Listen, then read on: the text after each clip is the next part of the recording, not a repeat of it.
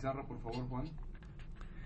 La llave del tiempo, etcétera. Lovecraft, fragmentos, Asatot, este, el libro y El ser bajo la luz de la luna. Participa Pati Yares, Montserrat Torres Landa, Homero Bazán Longi, Manuel Díaz Suástegui, Carlos Montaño, Juan López Moctezuma. Estudio 2.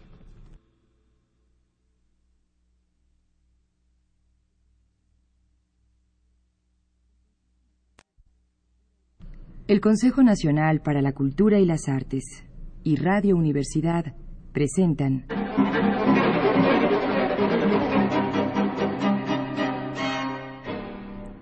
La llave del tiempo. La clave del tiempo. La clave del La nave del tiempo. El ave del tiempo. La nave del tiempo.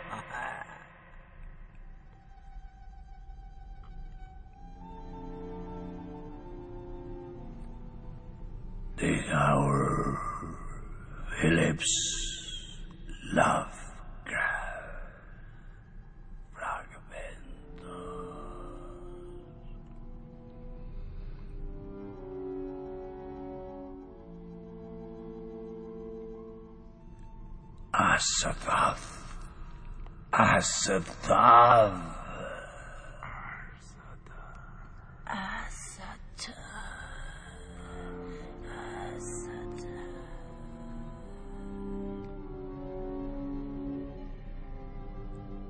Cuando el mundo llegó a la madurez y la mente de los hombres perdió su capacidad de asombro. Cuando las ciudades grises se elevaron hasta los cielos llenos de humo, altas, feas y lúgubres torres, a cuya sombra nadie podía soñar con el sol ni con los prados floridos de la primavera cuando el saber despojó a la tierra de su manto de belleza. Y los poetas solo cantaron ya a los fantasmas deformes, vislumbrados con ojos borrosos e interiores. Cuando sucedieron todas estas cosas y las esperanzas infantiles desaparecieron para siempre, hubo un hombre que salió de la vida y fue en busca de los espacios a donde los sueños del mundo habían huido.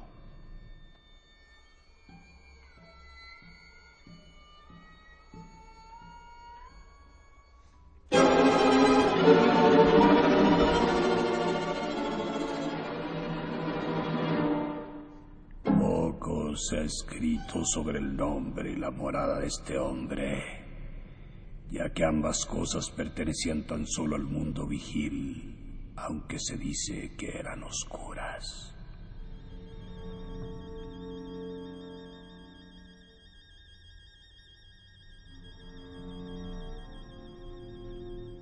Baste saber que vivía en una ciudad de altas murallas donde reinaba un crepúsculo estéril y que todo el día se debatía entre las sombras y la confusión regresando por las noches a una habitación cuya única ventana se abría no a campos y arboledas, sino a un patio sombrío donde asomaban otras ventanas en tenebrosa desesperación.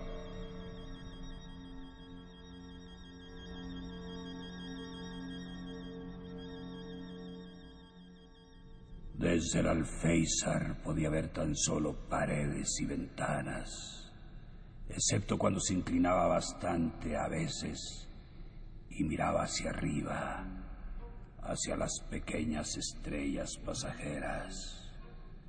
Y dado que el ver únicamente paredes y ventanas puede hacer enloquecer al hombre que sueña y lee mucho, el morador de aquella habitación solía asomarse noche tras noche a mirar hacia lo alto y contemplar algún fragmento de cosas que están más allá del mundo vigil y de la gris monotonía de las altas ciudades.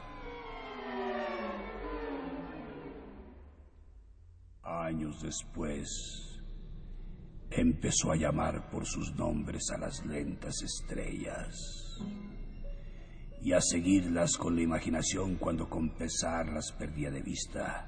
Y por último, su visión se abrió a numerosas y secretas perspectivas cuya existencia no sospechan los ojos de los hombres ordinarios. Y una noche se tendió un puente sobre el abismo, y los cielos cargados de ensueños fluyeron hacia la ventana del observador solitario para fundirse con el aire cerrado de la estancia y hacerle partícipe de su magia prodigiosa.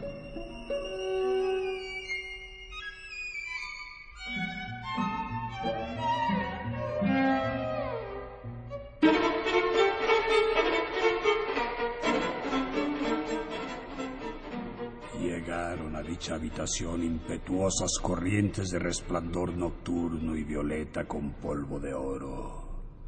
Vórtices de polvo y fuego brotaban en remolino de los espacios últimos, cargados de perfumes de más allá de los mundos.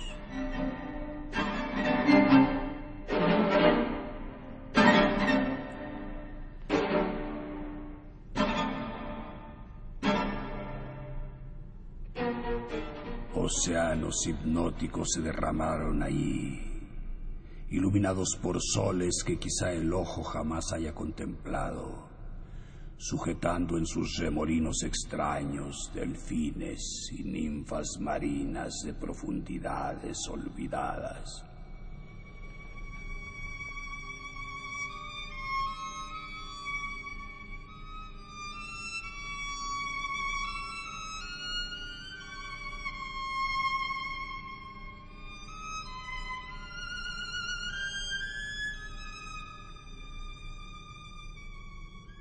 Sorda infinitud se enroscó en torno al soñador, arrebatándolo sin tocar siquiera el cuerpo rígidamente apoyado en la ventana solitaria.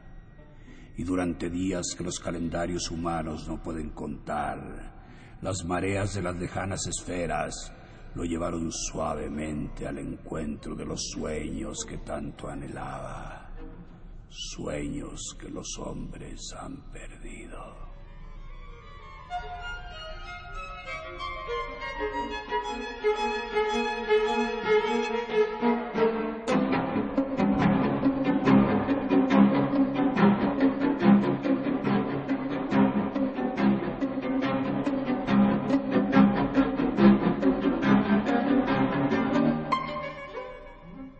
Durante innumerables ciclos le dejaron soñando tiernamente en una playa verde en el amanecer.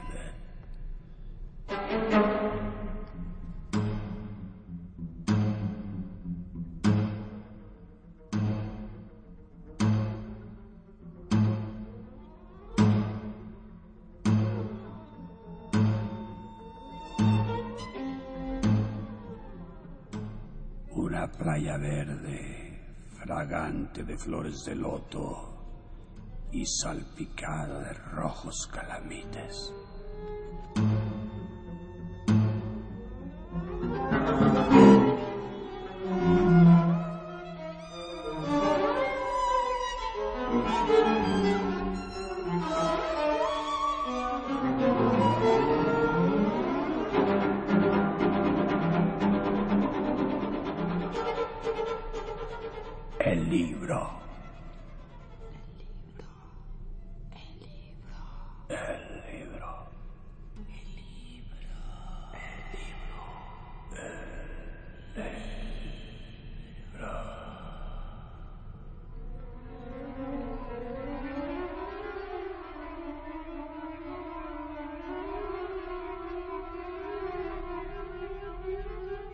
Mis recuerdos son, son muy confusos. Dudo incluso cuál fue el principio, porque a veces tengo visiones sobrecogedoras de los años que se extienden detrás de mí, mientras que otras veces parece como si el momento presente fuese un punto aislado en una infinitud informe y gris.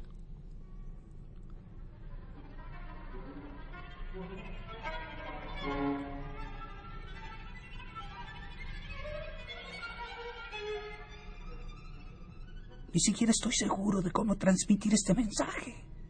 Aunque sé que estoy hablando, tengo la vaga impresión de que hará falta una extraña y quizá terrible mediación que lleve lo que digo a los puntos en que deseo que me escuchen. Mi identidad también es desconcertantemente brumosa. Me parece que he sufrido un tremendo shock, que quizás sea monstruosa consecuencia de los ciclos de mi experiencia única e increíble.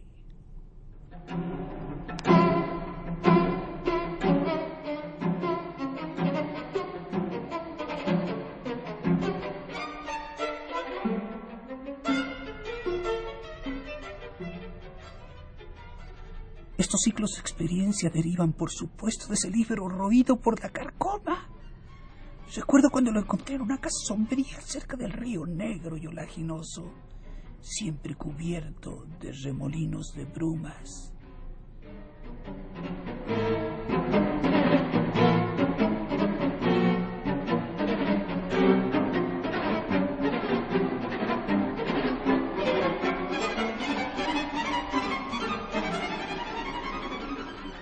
Muy vieja y los estantes altos hasta el techo y llenos de volúmenes carcomidos se extendían interminablemente hacia las partes de atrás por dos cuartos y habitaciones sin ventanas. Había además grandes e informes montones de libros en el suelo y en toscos cajones. Y fue en uno de estos montones donde lo encontré. No sabía su título, ya que le faltaban las primeras páginas pero cayó abierto por el final y su visión hizo que me vacilaran los sentidos.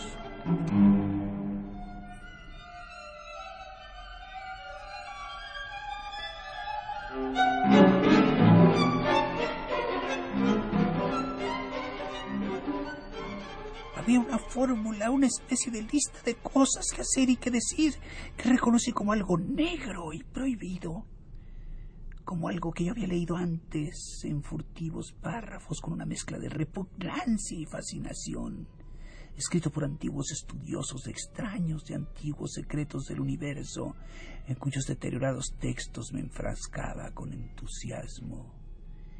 Era la clave, la guía para ciertos accesos y transiciones sobre la que los místicos han soñado y hablado con temor, desde que la humanidad era joven y que conducía a libertades y descubrimientos situados más allá de las tres dimensiones y de los reinos de la vida y la materia que conocemos.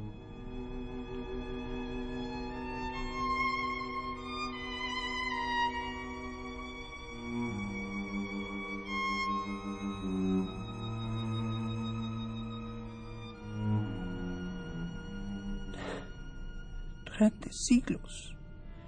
Ningún hombre había recordado en sustancia vital ni había sabido dónde encontrarla.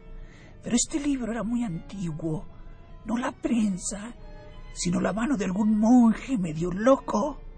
Había consignado aquellas ominosas frases latinas de uncial y sobrecogedora antigüedad.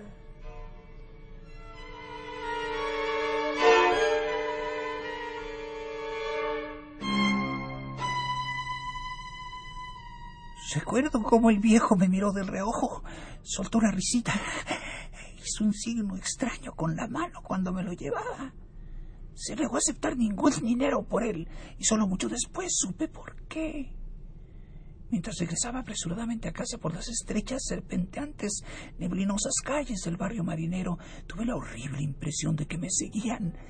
Sí, me seguían unas pisadas furtivas y apagadas.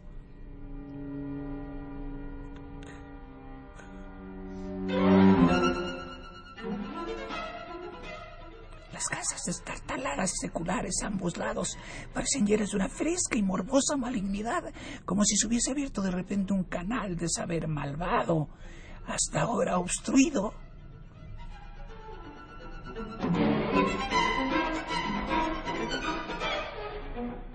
Me daba la impresión de que aquellos muros y salientes hastiales de ladrillo manchado y fungosas vigas de argamasa, con sus ventanas que me miraban de soslayo como si fuesen ojos, con sus cristales en forma de rombo, se contenían a duras penas para no avanzar y aplastarme.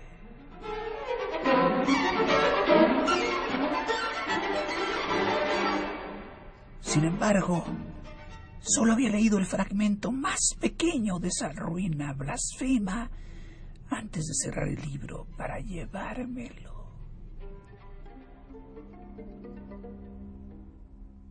Recuerdo, recuerdo cómo leí por fin el libro con la cara pálida, encerrado en mi habitación del ático donde durante tanto tiempo me había dedicado a extrañas investigaciones. El enorme caserón estaba en silencio, ya que no llegué hasta después de la medianoche. Creo que por entonces yo tenía familia. Tenía familia. Sí, creo que tenía familia, aunque los detalles son muy confusos. Ah, sé que había muchos criados. No recuerdo qué año era, porque desde entonces he conocido muchas épocas y dimensiones, y todas mis nociones del tiempo se me han disuelto y remodelado.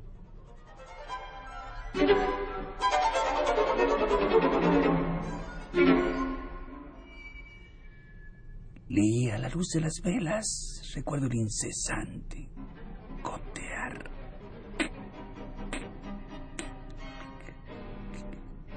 La cera. Y de cuando en cuando me llegaba de lejanos campanarios un repique de carillones.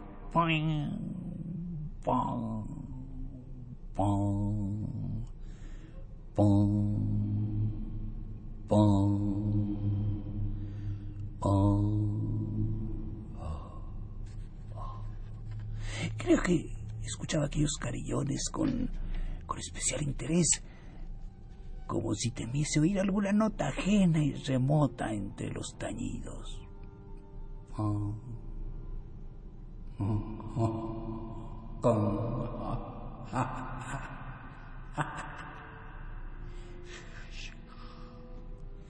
Entonces sonó el primer ruido de arañazos y manoteos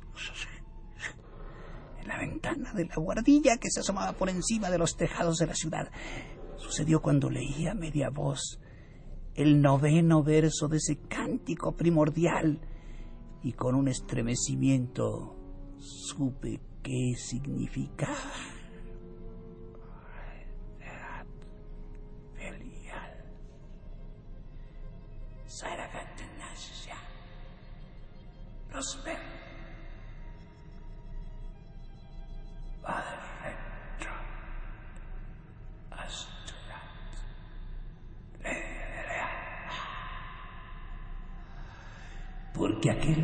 Cruza las puertas adquiere para siempre una sombra y ya no vuelve a estar solo jamás. Yo había pronunciado la invocación y el libro era efectivamente lo que yo había sospechado.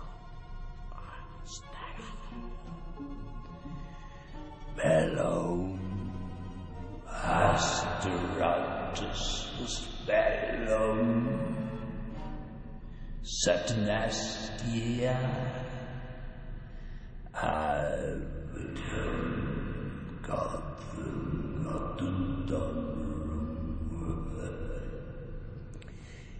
Esa noche traspuse la entrada un vórtice de tiempos y visiones distorsionados, y cuando la mañana se encontró en la habitación del ático, vi en las paredes y los estantes y los muebles, y en las paredes y los estantes y los muebles, lo que jamás había visto antes.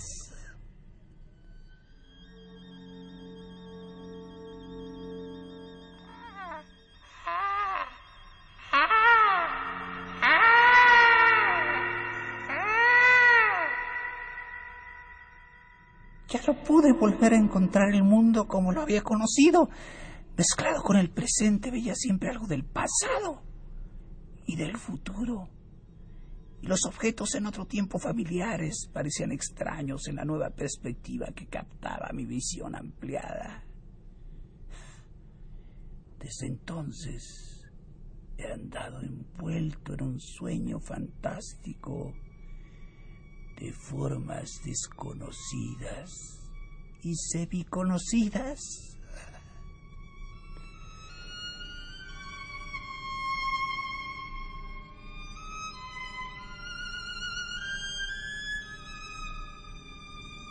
Y cada vez que cruzaba una nueva entrada, veros claramente reconocía las cosas de la reducida esfera a que durante tanto tiempo había estado anclado. Lo que yo percibía a mi alrededor no lo veía nadie, nadie lo veía, nadie, nadie lo veía, nadie lo veía, nadie, nadie, nadie, nadie. Y me volví doblemente taciturno y distante por temor a que me creyesen loco. Los perros, los perros tenían miedo de mí.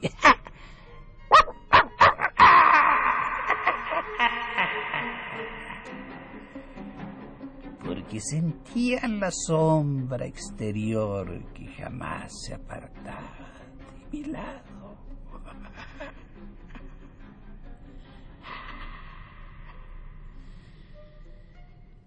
Pero me sumergí más aún en la lectura de libros y pergaminos ocultos y olvidados, a los que me guiaba mi nueva visión, y crucé nuevos umbrales de espacio y de formas de vida en mi trayectoria hacia el corazón del cosmos desconocido.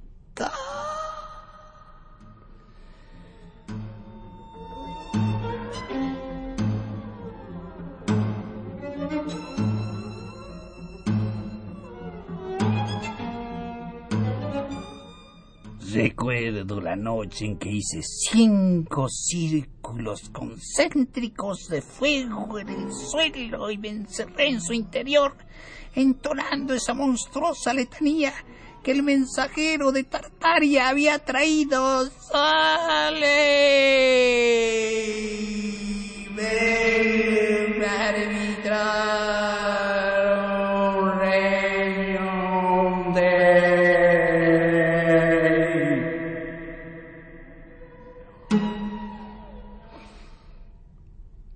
Las paredes se disolvieron y un viento negro me arrebató, arrastrándome a través de abismos grises e insondables con pináculos de montañas desconocidas a millas por debajo de mí.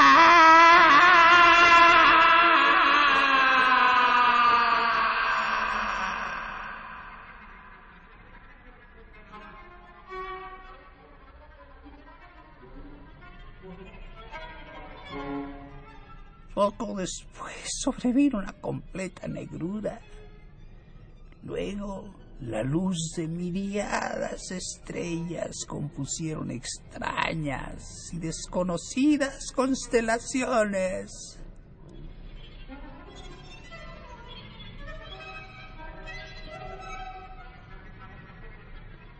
Finalmente vi una llanura iluminada por un resplandor verde muy por debajo de mí. Distinguí en ella las retorcidas torres de una ciudad cuyas construcciones jamás había visto ni leído ni soñado yo.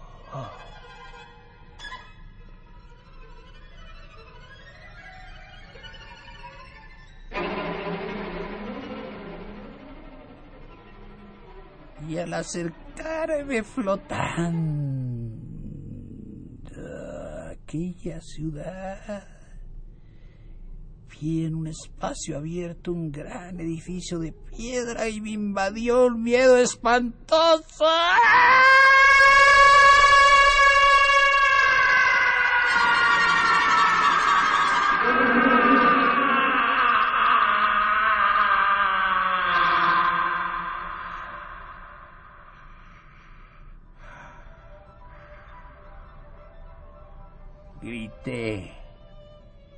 Y me delaté. Y tras un desvanecimiento desperté otra vez en mi habitación del ático. tendido en medio de los cinco círculos fosforescentes del suelo.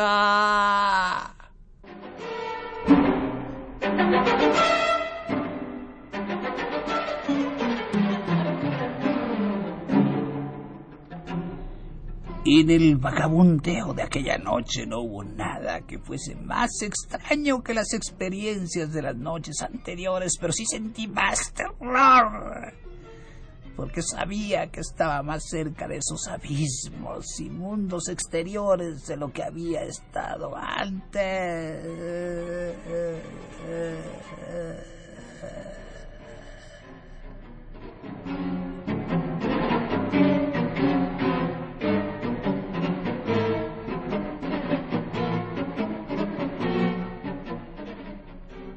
Y en lo sucesivo he sido más precavido con mis fórmulas encantatorias.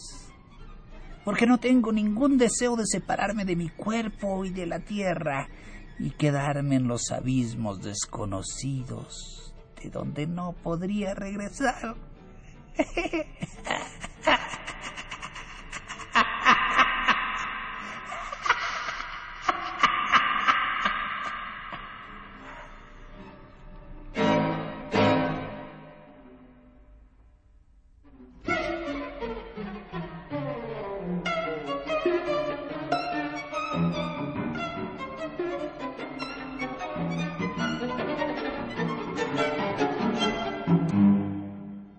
El Consejo Nacional para la Cultura y las Artes y Radio Universidad presentaron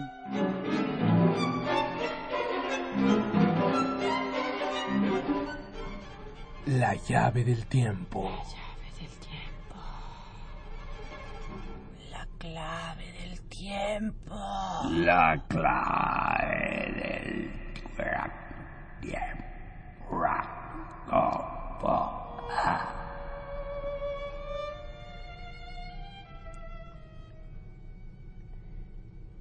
La nave del tiempo.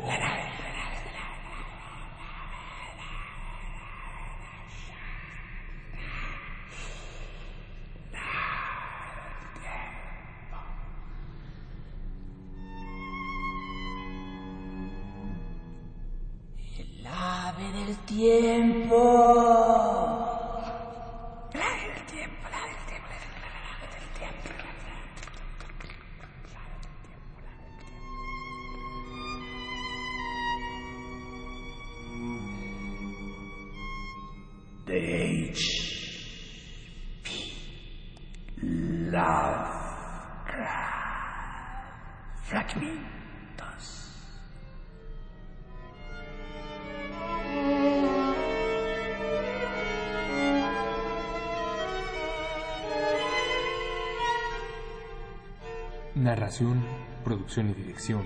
Juan López Moctezuma.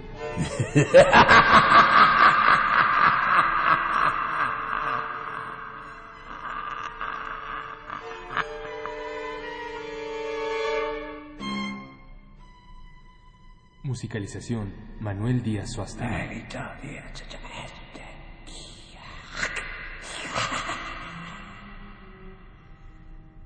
Realización técnica, Carlos Montaño. Carlos Montaña.